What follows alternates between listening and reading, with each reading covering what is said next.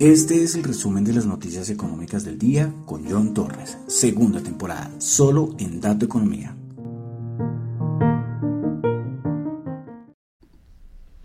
Muy buenas noches a todos. Son las siete y media de la noche de hoy, sábado 8 de octubre del año 2022. Bueno, esta vez, siempre cuando hay la, la entradilla, normalmente suena música, pero hoy, hoy quise hablar, y sin cortina de fondo ni nada, sino de un hablar, porque para que la gente no se asuste, ¿por qué se pueden asustar? Porque ya vamos a poner la canción de inicio, pero vamos a poner reggaetón. Hoy es fin de semana, estamos finalizando ya nuestro recorrido musical 1922-2022. Llegamos al 2020 y vamos a comenzar con una canción que fue polémica en aquel año 2020, el año de la pandemia, el año del COVID, el año donde la economía se detuvo. Pero este señor no, este señor sí siguió haciendo música y este año 2020 nos sorprendió con una música del género urbano, como le dicen, el reggaetón. Pues bueno, vamos a comenzar. Si no les gusta el reggaetón, lo lamento. Tendrán que pues adelantar el podcast o, o, bajarle el volumen por los siguientes minutos. Bueno, pues entonces comenzamos el programa y el día de hoy, del día de hoy, con la canción del señor Bad Bunny. Yo perreo sola. Antes tú me pichabas, tú me pichabas. Ahora yo picheo. No querías, no quería. Ahora yo no quiero. No. Antes tú me pichabas. Ahora yo picheo. Antes tú no querías. Ahora yo no quiero. No, tranqui, yo perreo sola. Mm. Yo perreo sola. Perreo sola. Mm, mm, yo perreo sola.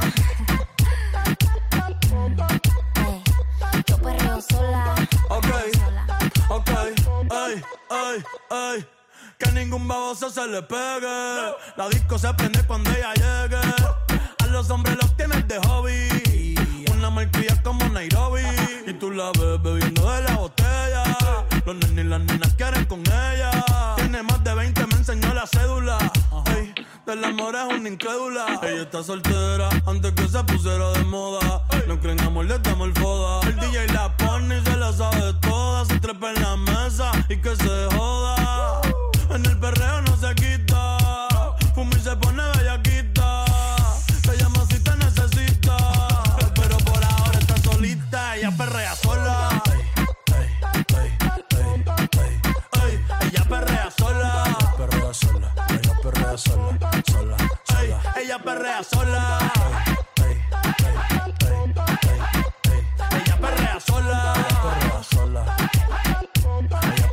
Sola. Tiene una amiga problemática y otra que casi ni habla. Pero las tres son una diabla. Y ahí se puso mini falta. Los Phillies en la Louis Vuitton los guarda. Y me dice papi. Estoy en dura como Nati. Borracha y loca, a ella no le importa. Vamos a perrear, la vida es corta. ey. Y me dice papi.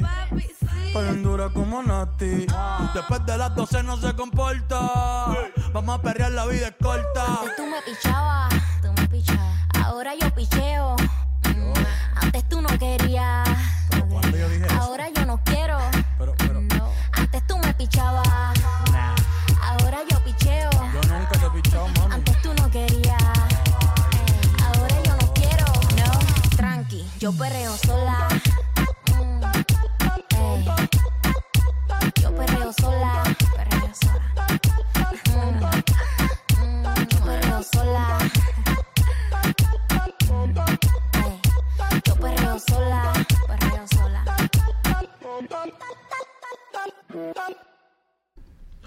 Bueno, ahora sí saludo a todos como debe ser. Muy buenas noches a todos. Este es el resumen de las noticias económicas. Sí, el resumen de noticias económicas. El podcast, el programa más extraño que hay, yo creo. Imagínense, antes de hablar de economía, comenzamos con el señor Bad Bunny. ¿este, este qué tipo de programas es? Y es que aquí nos gusta la música. Aquí no nos gustan casi todos los ritmos, la mayoría de los ritmos. Y desde hace unas semanas estamos haciendo un recorrido musical 1922-2022 y ya llegamos, como les decía al inicio del programa, al año 2020. Y bueno, ya es fin de semana, yo sé, hay un montón de problemas, caídas en los mercados, problemas macroeconómicos difíciles que ahora los vamos a comentar, pero bueno, eso no quiere decir que no podamos escuchar un poquitico de música más alegre, ¿no? Ya se está acabando, se está acabando nuestro recorrido. Estamos ya en el año 2020, aquel año muchos recuerdos, ¿no? Muchos recuerdos eh, que hizo que el mundo cambiara por completo, Muchas cosas cambiaron a partir de ese año 2020. Entonces comenzamos con el señor Bad Bunny y entonces vamos a iniciar con el resumen de las noticias económicas, saludando primero a los que me están escuchando en vivo en Radio Dato Economía, tanto en la web como en la aplicación de Ceno Radio, también los que me están escuchando en el podcast de Spotify. No olviden calificarlo. Muchas gracias a los que lo hacen. Muchas gracias a los que me escuchan por ahí. Yo dejé hacer el programa una semana. Y, y ahorita que esta semana, creo que esta fue esta semana que lo volví a hacer, eh, cuando veo y otra vez me colocan ahí en unos niveles importantes entre los más escuchados de la categoría. Lógicamente ahí o sea, yo no sé cuántos podcasts habrán ahí, muchísimos. Eh, pero a mí ya estar entre los primeros 100, para mí eso es, uf, es eso. Un programa que de verdad ya llevo varios, varios años ya, ya, son más ya, ya superé los dos años eh, haciendo el programa y eso es, eso es satisfactorio, ¿sí? En algún momento de pronto haré una pausa, eh, puede ser, puede ser, no les digo porque no es fácil, ¿eh? no es fácil. Yo les decía, en 2020 cuando comencé era más fácil hacer el programa, pero ahora, pero ahora puede costar un poquito más por tantas cosas, ¿no? Es diferente. Eh, hablando del año 2020 que estamos comentando hace un momento, el año 2020 es diferente al 2022 en esos asuntos, ¿no? De la convivencia con otras personas y el ya que uno puede salir y, y ese tipo de cosas. Pero bueno, entonces de todas maneras agradezco mucho a los que me escuchan en Spotify. Y recuerden calificarlo. También los que me escuchan en Apple Podcast, también muchas gracias. Ahí también hay una categoría y el otro día hay veces que apareció por ahí entre los principales. Eh, ahí no me acuerdo si es inversiones o economía. En Apple Podcast también ahí pueden calificarlo. En Google Podcast también ahí encuentran el programa. Y desde hace unos años, desde hace unos años, Dios mío, desde hace unos días, en Fonte, en la aplicación donde ustedes por escuchar podcast les pagan fracciones de Bitcoin. Recuerden que el link para ingresar a la aplicación, la aplicación está para iOS y Android, pero si necesitan el link ahí en Twitter o en, alguno de los últimos podcasts de Spotify, ahí aparece el link para que descarguen la aplicación. Si les gusta todo este cuento cripto y quieren ganar algunos sats, algunos satoshis por escuchar por escuchar sus podcasts favoritos y lógicamente incluido este, pues bueno, ahí está, les dejo el link en las cuentas. Bueno, entonces, Vamos ya a empezar a hablar sobre lo último que ha pasado en el mundo económico, en este mundo económico que está patas arriba, como dirían algunos por ahí. Mucha cosita, mucha cosita. ¿Qué pasa? ¿Qué pasa? Bueno, entonces vamos a comenzar con el resumen de las noticias económicas, recordándoles que lo que yo comento acá son solamente opiniones personales, no es para nada ninguna recomendación de inversión hagan sus propios análisis. Eso es lo más importante hagan sus propios análisis. Bueno, entonces vamos a comenzar y vamos a comenzar con el Fondo Monetario Internacional. ¿Por qué? Porque es que eh, el Fondo Monetario Internacional parece que la próxima semana va a modificar su estimación del crecimiento económico global ante la incertidumbre que se vive a nivel internacional, según lo dijo Cristalina Georgieva, la directora del Fondo Monetario Internacional. Eh, eh, la señora Cristalina Cristalina Georgieva, es que lo de Cristalina para mí ese nombrecito, ¿no? La señora Georgieva, mejor, eh, se refirió eh, en estos días al aumento de los riesgos de estabilidad financiera causados por la rápida variabilidad en los precios, los altos niveles de deuda soberana y la preocupación por la falta de liquidez en segmentos claves del mercado financiero. Entonces veremos a ver cuáles serán las modificaciones que harán a las estimaciones de crecimiento económico por parte del Fondo Monetario Internacional. Bueno, siempre cuando hay una noticia muy global, yo comienzo con, con esta, ¿no? Por eso comencé una vez con el Fondo Monetario Internacional. Bueno, vamos a Asia. Bueno, tuvimos el PMI de servicios de Caixin en China. Se esperaba 54.4 y quedó en 49.3. Vuelve por debajo de la zona de los 50. Pasamos a Europa, venta minoristas en Italia, dato mensual se esperaba al 0% y cayó al 0,4%. El dato interanual se ubica en 4,3%. Pasamos a Alemania. Ventas minoristas en Alemania eh, se esperaba el dato mensual una caída del 1,2 y se tuvo una caída del 1,3%. Dato interanual una caída del 1,7%. Producción industrial alemana se estimaba una caída del 0,5 el dato mensual y fue peor, caída del 0,8%. Bueno, en Europa una cosita para finalizar y es eh, que el ministro de Finanzas turco, el señor Nebati, dijo que espera que las tasas de interés en Turquía se reduzcan a un, a un solo dígito, a cifras de un solo dígito. ¿Se acuerda que hablábamos de esto cuando eran tierra, esos días, con las declaraciones del presidente de Colombia? Que, que, unas críticas es que él dice que no, que no es bueno subir las tasas de interés para controlar la inflación, porque esto puede ser malo para la economía. Pues bueno, el problema es que mire lo que está haciendo Turquía. Turquía con inflación superior al 80% y allá siguen insistiendo que bajando tasas se controla la inflación. Una cosa un poco absurda, ¿no? Eh, sí, pero bueno, ahí lo comento, lo comento. Bueno, pasamos a Estados Unidos donde tuvimos el dato importante el día de ayer, que fue el dato de empleo. Se estimaba 255 mil, anterior 315 mil, y el dato quedó en 263 mil.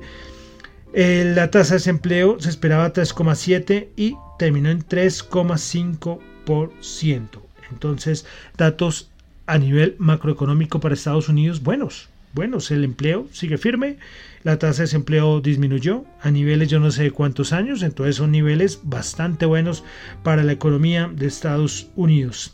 Y esto ya sabemos qué significa, ¿no? Mm, bueno, sin hablar de aparte de mercados, pero significa que la Reserva Federal puede seguir subiendo tasas tranquilamente. Bueno, ya más adelante haremos un comentario más extendido del tema. Más datos macro en Estados Unidos, crédito de consumo el mes de agosto se esperaban 25 mil billones y ya se subió a 32 mil 241 billones de dólares. Dato de la Fed de Atlanta de Producto Interno Bruto, el del tercer trimestre anterior 2,7 y este dato quedó en 2,9%. Parece que el siguiente trimestre va a quedar positivo en la economía de Estados Unidos. Bueno, miembros de la Reserva Federal siguen todos con el mismo libreto, pero cuando sacan frasecitas interesantes yo las traigo acá. Solo voy a resaltar a Williams, que dijo el día de ayer que la Reserva Federal, lo que está haciendo la Reserva Federal puede afectar a la economía global pero ellos, pero a la Reserva Federal está enfocada solamente en Estados Unidos. O sea, no importa lo que pase afuera, no importa, no importa. ¿sí? Eh, ellos piensan que el único mundo es Estados Unidos.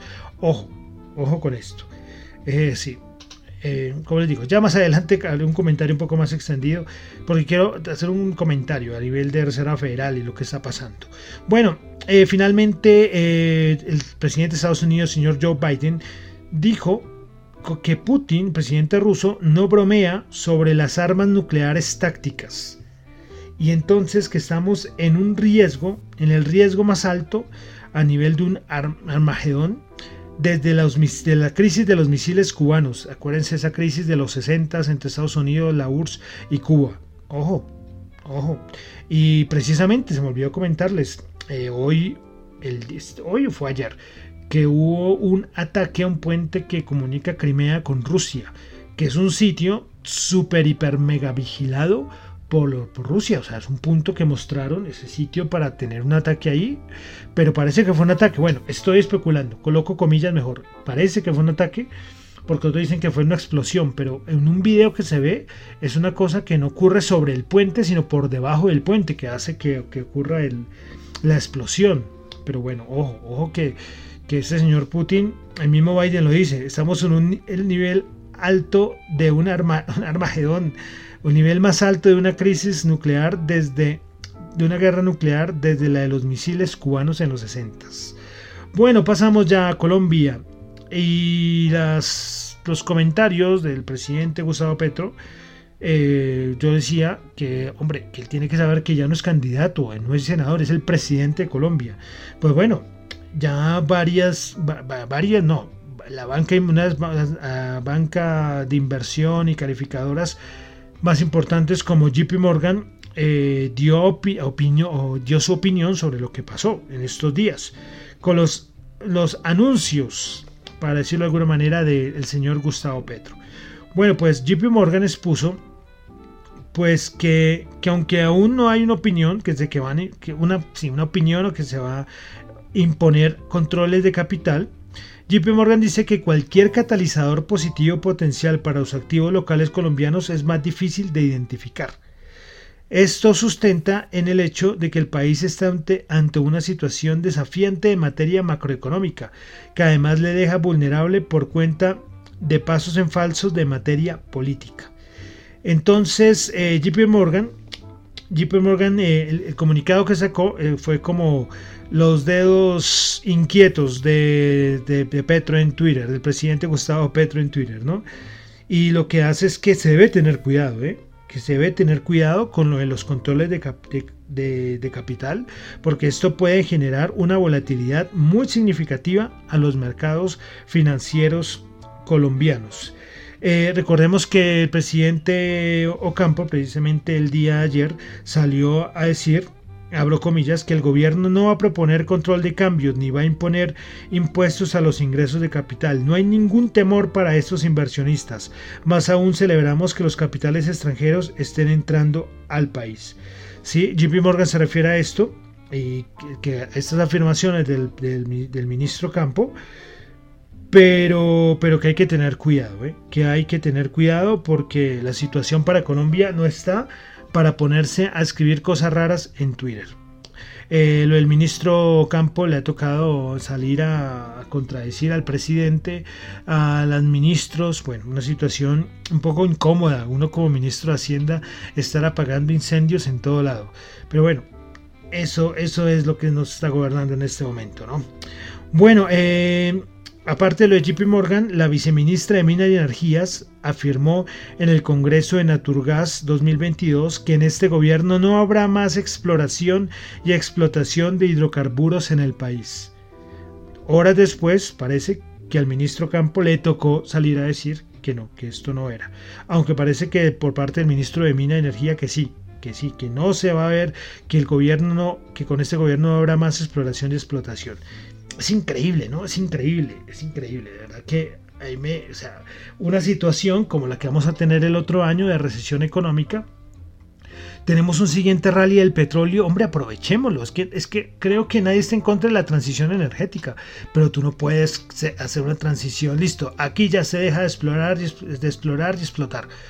No, es que es una cosa de que, verdad, uno, no sé, de verdad que uno se enloquece, le da rabia pensar en este tipo de cosas, ¿no? Y además que se piensa eh, que, Colombia es el país que más contamina, o sea, no, estamos en el top 100.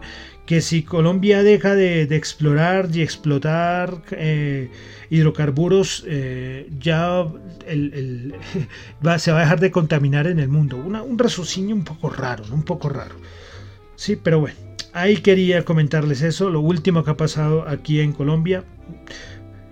Ay Dios, ¿no? Ay Dios. Bueno, entonces dejamos ya la parte de Colombia, vamos a pasar a commodities, noticias, mercados.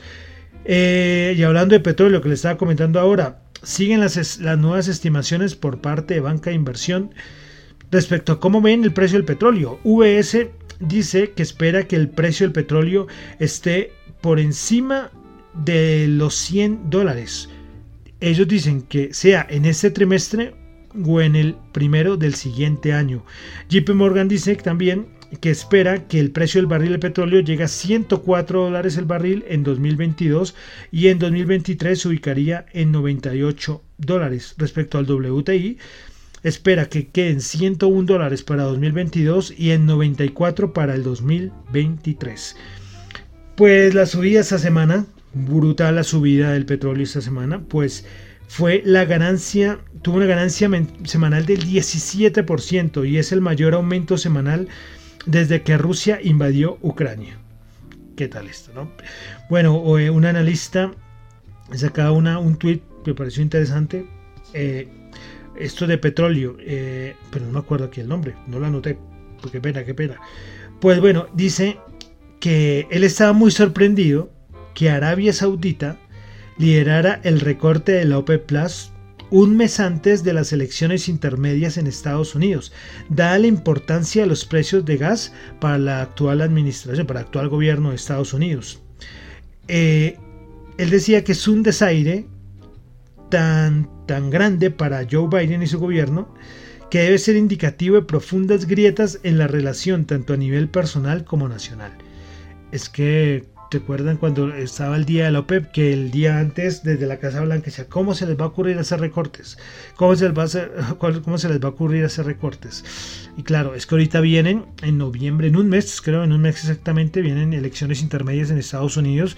Y claro, imagínense si el gobierno actual, con una inflación disparada, eh, con unas acciones cayendo, eh, los precios por, o sea, elevadísimos en, de, muchos, de muchos sectores de la economía estadounidense, pues a los demócratas no creo que les haga mucha felicidad, ¿no?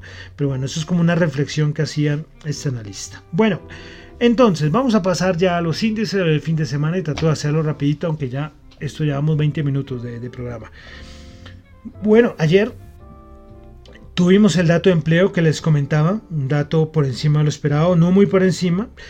Ya las estimaciones eran malas, o sea, nadie da unas estimaciones menores a 200 mil. Entonces era un dato que uno sabía. Pero lo que a mí me sorprendió fue la gran caída del mercado. Esta semana tuvimos lunes y martes subidas muy fuertes. Miércoles, jueves, como ahí pensativo, y después vino el viernes y otra vez se devolvió casi todo lo que se subió entre lunes y martes, se los, lo devolvió en un solo día. Ayer la caída, ¿verdad? A mí me sorprendió que se cayera tanto.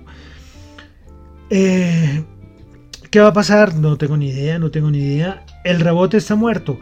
Para mí el rebote está el, el, el, rally de mercado bajista está en cuidados intensivos está yo creo que muerto, coloquémosle acabado en un 90%, pero hay una pequeña luz, una pequeña luz y es el día jueves con el dato de inflación.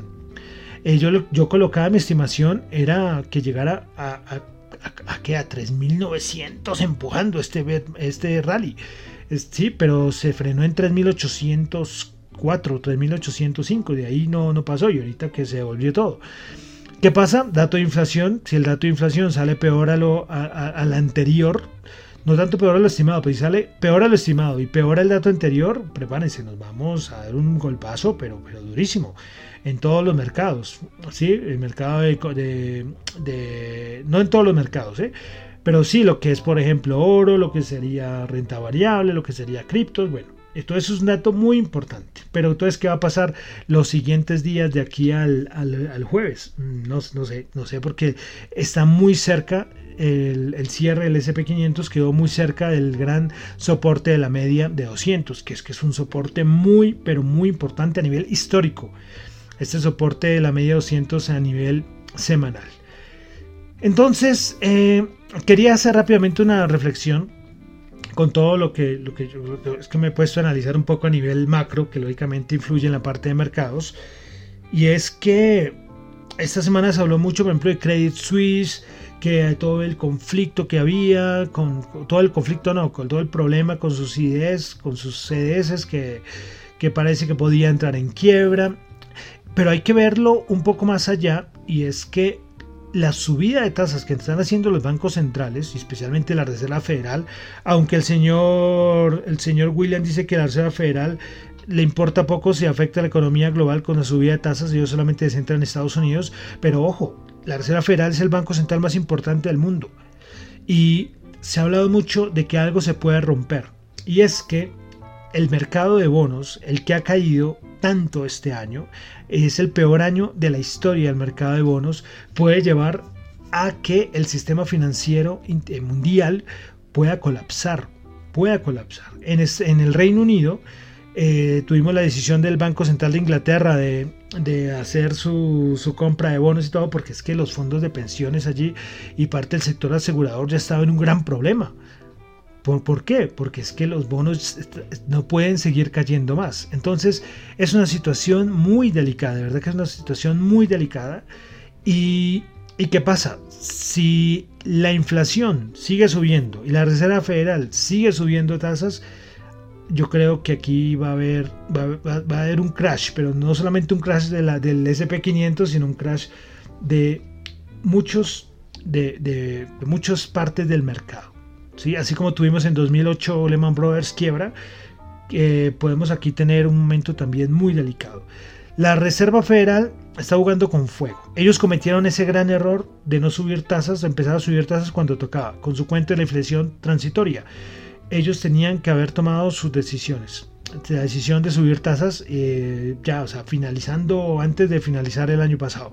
Pero dijeron, no, que la inflación es transitoria, inflación es transitoria. Se equivocaron totalmente. Después, también la mala suerte que llegó el conflicto entre Rusia y Ucrania. Y lo que hizo fue complicar la situación de la inflación. Y por eso ahorita lo único que hacen es subir tasas como locos. Subir tasas, subir tasas. Lo que esperan ellos es que la economía se va a resentir en el 2023. La transmisión de tasas de los bancos centrales puede durar seis meses, siete meses. Y, y, el otro año es cuando se va a sentir el golpe por toda esa subida de tasas. Esta subida de tasas ahorita, pues tenemos al empleo fuerte, tenemos al Producto Interno Bruto, parece que se está recuperando. Eh, y puede ser algo bueno, pero en este momento el problema va a ser en el año 2023, cuando las empresas empiecen a sentir con mayor violencia este aumento de tasas. Entonces, el aterrizaje suave o el aterrizaje duro, esa es la gran, la, gran problema o la gran incógnita que vamos a tener. Un aterrizaje suave que es que nada, que vamos a tener de pronto alguna, algún alguna más de, las bolsas, la inflación va a bajar, la Reserva Federal va a dejar subir tasas eh, y no va a haber ningún susto. Ese es el aterrizaje suave. El aterrizaje que no puede ser tan suave es que la inflación no baje y la Reserva Federal tenga que seguir subiendo tasas, el mercado de bonos quede totalmente destruido, el sistema financiero internacional quede fracturado, porque esto, es, esto se contagia en un segundo, y, la recesión se, se, agrande y se alargue más en Estados Unidos, si es que, como les digo, si ocurre, aunque un aterrizaje fuerte eh, ya nos lleva a pensar que, tendríamos recesión no solo en Estados Unidos, sino en la economía mundial. Entonces son dos escenarios ¿Y de qué dependemos? De que la inflación baje, que las medidas de la Reserva Federal funcionen y es decir, que la Reserva Federal en sus pronósticos no vaya a fallar. Pero ¿qué pasa? Esta Reserva Federal no es que tenga la mejor credibilidad y ya ha fallado, ya ha fallado y entonces tenemos que confiar de que esta vez la estrategia que tienen sí les va a funcionar. O si no, esto, el, el SP500 va a bajar mucho más, ¿eh? va a bajar muchísimo más. ¿sí? Y digo muchísimo más, es que no estaríamos hablando de 3300. Un aterrizaje fuerte, un aterrizaje doloroso, eh, yo creo que llevaría esto a 3000. Podríamos verlo, o hasta por debajo de los 3000 si la estrategia de la Reserva Federal no funciona. Y para terminar, hay algo que está que en estos días sucedió muy en contra de esa estrategia y es lo que hablamos del petróleo. Esta jugada que hizo de los recortes de la OPEC ha hecho que la Reserva Federal tenga otro otro problema ahí, porque es que el petróleo otra vez subiendo se vuelve a complicar el aspecto de la inflación.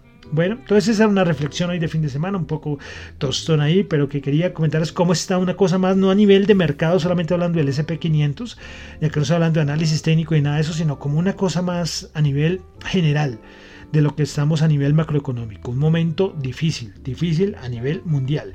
Y si la Reserva Federal falla y si la inflación no se controla, ni en Estados Unidos ni en Europa, el 2023 va a ser un año complicado para todo el mundo, para todo el mundo. Bueno, entonces vamos a repasar rápidamente cómo cerró el día de ayer los índices de Estados Unidos. A ver, vamos a comenzar con el SP500 que cerró en los 3.639. Recuerden que el soporte está en 3.580, ese gran soporte. El Nasdaq bajó, ah bueno, el SP500 bajó el 2,8%, 104 puntos.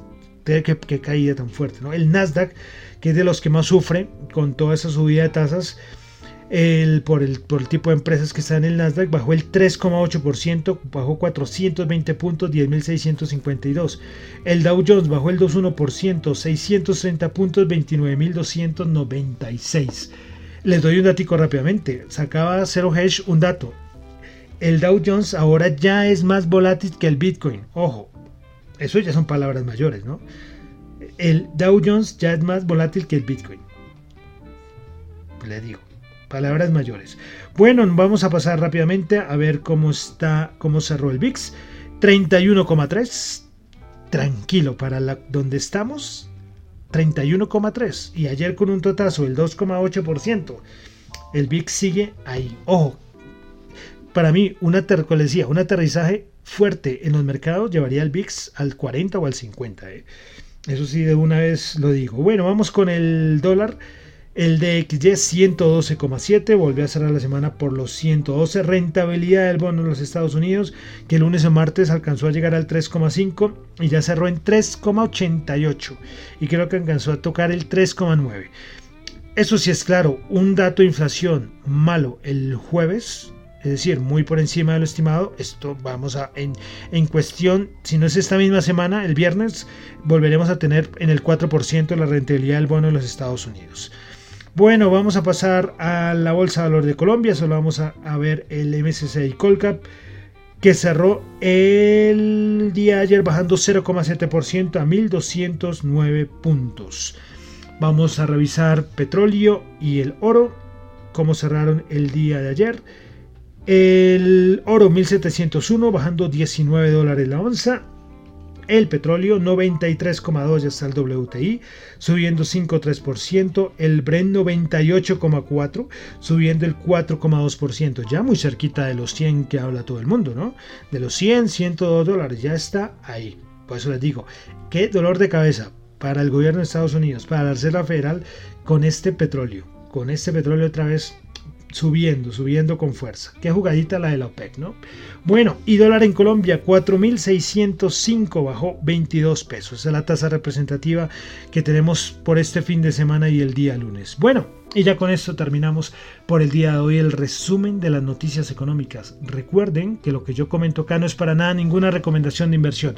Me perdonarán por esa reflexión, o no es reflexión, quería era darles un contexto, un contexto macroeconómico un poco más amplio de lo, de lo que está pasando, porque siempre la parte de mercado, digo, el SP500 llegando a tal nivel, no, no, pero solamente el SP500 hace parte del mercado renta variable, pero está el mercado de bonos, el mercado de commodities, hay mercados, todos se relacionan entre sí y hay que ver las cosas un poco más global, ¿no? No solamente la parte de trading, sino también la parte un poco más macroeconómica, la economía global, que nos afecta a todos, ¿eh? Que nos afecta a todos, la inflación disparada nos afecta absolutamente a todos. ¿Cuántos miles de cuántos millones de personas estamos sufriendo ahora con inflaciones superiores al 10%?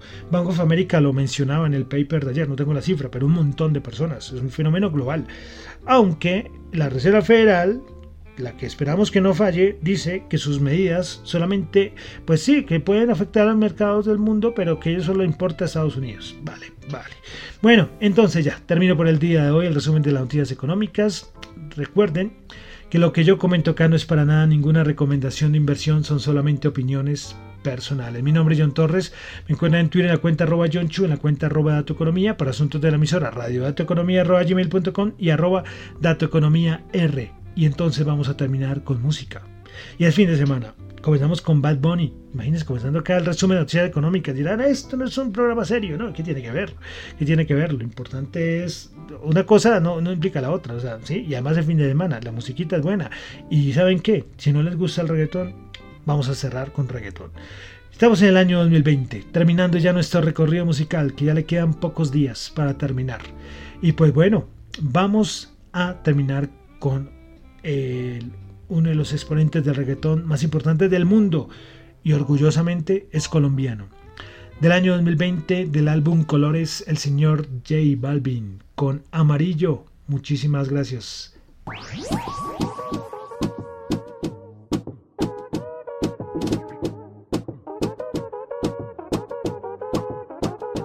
Somos de las 12, nos fuimos de roce.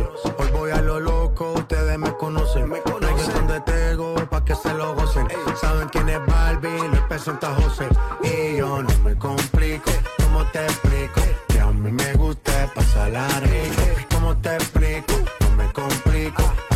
Mí me gusta pasarla rico. Después de las 12 salimos a buscar el party. Ando con los tigres, estamos en modo safari. Con un fue violento que parecemos sicarios. Tomando vino y algunos fumando mai. La policía está molesta porque ya se puso buena la fiesta. Pero estamos legal, no me pueden arrestar. Por eso yo sigo hasta que amanezca en ti. Yo no me complico, ¿cómo te explico? Que a mí me gusta pasarla rico. ¿Cómo te explico? No me complico, a mí me gusta pasarla rico. No me complico, ¿cómo te explico? Que a mí me gusta pasarla rico. ¿Cómo te explico? No me complico, a mí me gusta pasarla rico. Ey, ey, mm, ey,